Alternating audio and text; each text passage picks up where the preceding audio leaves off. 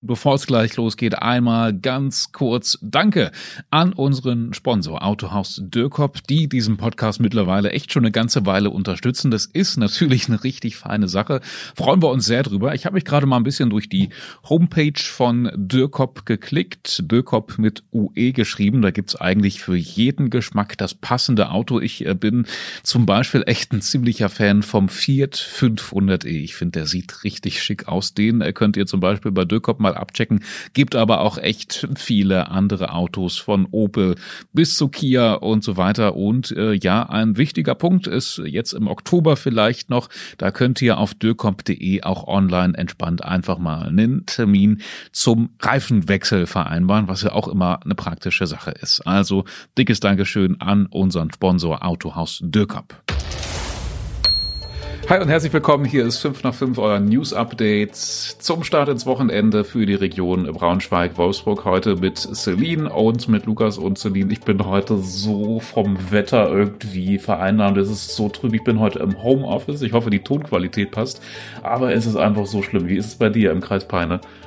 Äh, ja, hier sieht's ähnlich aus. Also ich bin vorhin zur Physio gefahren im strömenden Regen. Ich habe Winterjacke angehabt. Also ja, es ist richtig, richtig kalt. Und ja. hinzu kommt, meine Heizung ist ausgefallen. Da war der Klempner aber heute Morgen schon da. ich sitze ja auch in Fließjacke heute. Ich habe die Heizung noch gar nicht angemacht. Irgendwie will man ja im Oktober manchmal noch ein bisschen sparen. Es ist jetzt auch nicht so kalt, ne? aber ey, es ist so trüb. Ich sehe hier vor, vor meinem Fenster die Leute im Regenschirm langlaufen. Oh. Nicht Egal. So cool. Ja, lass uns über andere Dinge reden. Was sind denn heute unsere Themen? Ja, Braunschweig verbietet Demo für Palästina auf dem Schlossplatz. Dann gibt's im Harz eine neue Attraktion. Der Harzturm am Torfhaus macht auf. Und ja, wie immer gibt's natürlich auch Kritik. Und was zum Geier treibt die Polizei Wolfsburg auf Instagram? Ja, da das klären wir, wir auf. Ja, schon letztes Wochenende haben ja hunderte Leute unter anderem in Braunschweig auf dem Schlossplatz für Palästina demonstriert und damit eben auch zum Teil gegen Israel. Dieses Wochenende sollte es eigentlich in Braunschweig wieder eine Palästina-Demo geben, die jetzt aber heute Morgen verboten wurde. Ja, die Stadt erklärt nämlich, dass von dieser Versammlung eine Gefahr für die öffentliche Sicherheit ausgehe. Es gibt laut der Stadt Braunschweig ausreichenden Verdacht dafür, dass bei dieser Versammlung Straftaten begangen werden. Also zum Beispiel, dass verbotene Parolen aufgerufen werden. Ja, das gefällt dem Veranstalter dieser Demo natürlich überhaupt nicht. Die sagen natürlich, ey, das ist jetzt wirklich ähm, nicht okay, dass diese Veranstaltung ähm, verboten wird. Dahinter steckt der deutsch-palästinensische Verein. Die wollten in Braunschweig bei ihrer Demo vor allem auf die Situation der Bevölkerung im Gazastreifen aufmerksam machen, die ja gerade leider ähm, eher noch schlimmer wird. Ja, dass die Terrorangriffe der Hamas letztendlich der entscheidende Auslöser waren, verschweigen die aber so ein bisschen. Äh, ich lese hier mal eine Erklärung vor von den Veranstaltern der Demo, die jetzt in Braunschweig eben verboten wird. Wir fordern das unverzügliche Ende der Aggression gegen die Palästinenser. Die Weltgemeinschaft muss den Palästinensern helfen und sich nicht bedingungslos auf die Seite Israels stellen. Ja, da merkt man, ich glaube, der letzte Nebensatz ist vor allem entscheidend. Ne? Ähm, die fordern die Weltgemeinschaft auf, sich nicht bedingungslos auf die Seite Israels zu stellen, ja. Ja, übrigens auch in äh, Salzgitter sollte es eine Demo für Palästina geben.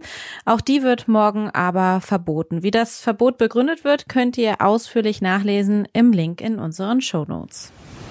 Ja, Torfhaus im Harz kennt fast jeder und am 1. November soll dort am Torfhaus eine neue große Attraktion eröffnet werden. Der große Harzturm, der ist endlich fertig. Ich glaube, man hat ja schon ähm, ja seit über einem Jahr gesehen, äh, wie er äh, sich in Bau befand und immer weiter in die Höhe ging.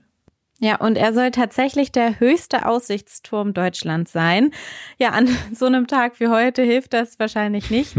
Aber wenn das Wetter richtig, richtig gut ist, hat man in 65 Metern Höhe sicherlich einen echt guten Überblick über den Harz. Ja, Kritiker sagen jetzt natürlich, äh, den besten Überblick über den Harz hat man natürlich vom Brocken, äh, von ganz oben. Die Eröffnung des Harzturms jedenfalls hat sich über anderthalb Jahre verspätet. 15 Euro Eintritt wird das kosten, da hochzukommen. Über eine Rutsche kann man dann schnell wieder runter, wenn man will.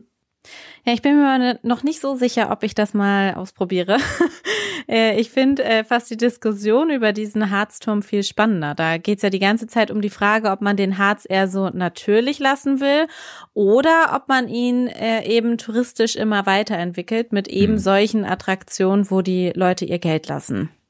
Ja, ich meine, es ist ja klar, dass Unternehmer versuchen, mit dem Harz als Ausflugsort ähm, Geld zu verdienen. Da gibt es ja viele Beispiele, dass sich das immer weiterentwickelt. Zum Beispiel hier die Rappbode-Talsperre mit dieser langen Hängebrücke. Dann kann man da irgendwie noch hier so, was kann man da machen, so runtergleiten. Hm. Bungee-Jumping oder sowas. Und ich glaube natürlich auch, dass viele Besucher jetzt den Harzturm äh, ganz cool finden werden und das mal ausprobieren, mal so auf so einen Aussichtsturm äh, zu steigen.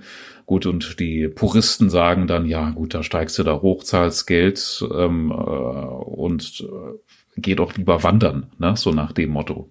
Ja, aber gegen, also logisch, so wie bei fast allen neuen äh, äh, Sachen, die es äh, gibt, gibt es auch wieder viele Gegenargumente. Äh, da geht es dann meistens darum, dass es dann noch mehr Reiseverkehr gibt äh, oder dass man doch besser beim Wandern erkunden, also den Harz erkunden sollte, anstatt äh, für 15 Euro auf so einen Turm zu steigen. Und äh, dass es tatsächlich der Natur letztendlich äh, schadet. Aber unseren Bericht findet ihr wie immer in den Shownotes. Lukas, hast du dir schon einmal die Insta-Seite der Polizei Wolfsburg angesehen?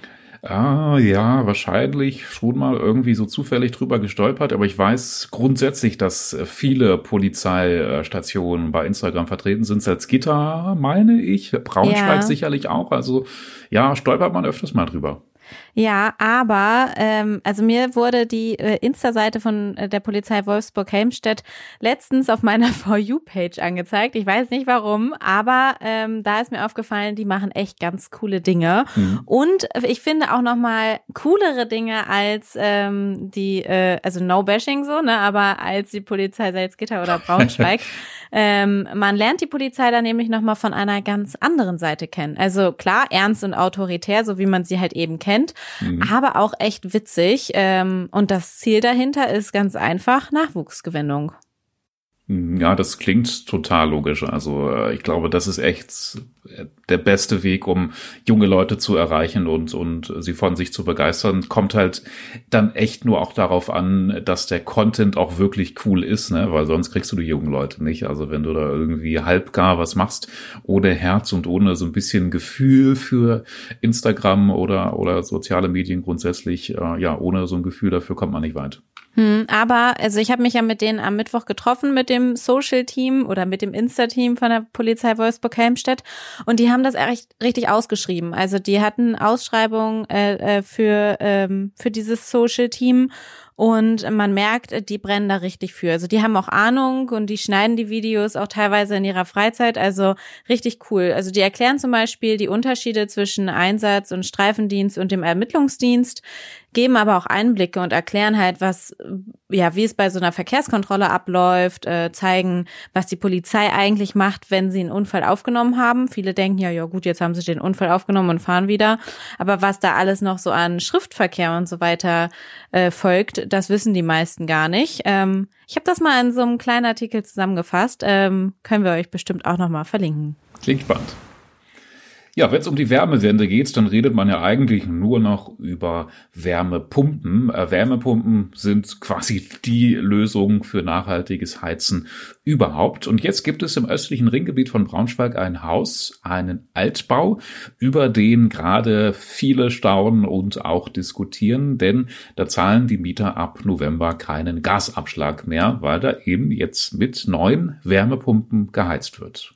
Ja, und das ist insofern was Besonderes, weil es das halt so noch nicht oft gibt. Also dass Altbauten mit Wärmepumpen ausgestattet werden und ähm, ja, es sieht auch irgendwie ziemlich interessant aus, weil diese Wärmepumpen bis nach oben an der Fassade im Innenhof angebracht wurden.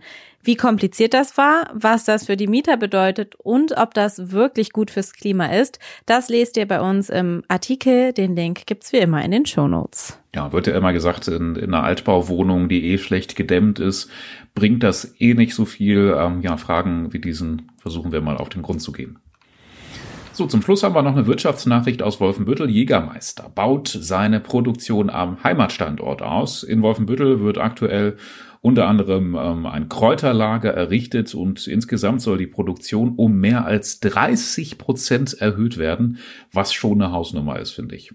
Hm. Grund ist, dass die Nachfrage weltweit immer weiter wächst. Vor allem wohl in Südafrika wächst die Beliebtheit der Marke. Das Land hat sich nach jüngsten Angaben innerhalb kürzester Zeit mit rund 10 Millionen verkauften Flaschen zum drittgrößten Markt für Jägermeister entwickelt. Da frage ich mich, ist da jemand hingezogen, der, der vorher Jägermeister-Fan war oder wie kommt sowas? Also ich finde das echt spannend. Also ich habe auch mal eine Doku drüber gesehen, dass der Alkoholkonsum in Afrika ähm, eventuell auch konkret in Südafrika grundsätzlich steigt. Also auch Biermarken wie Heineken und sowas, die gehen da alle gerade ganz massiv hin, was natürlich jetzt für die Bevölkerung da äh, ja allgemein wahrscheinlich gar nicht so cool ist, ne? wenn der Alkoholkonsum hm. steigt, hat das ja zwangsläufig auch immer ja nicht so gute Konsequenzen.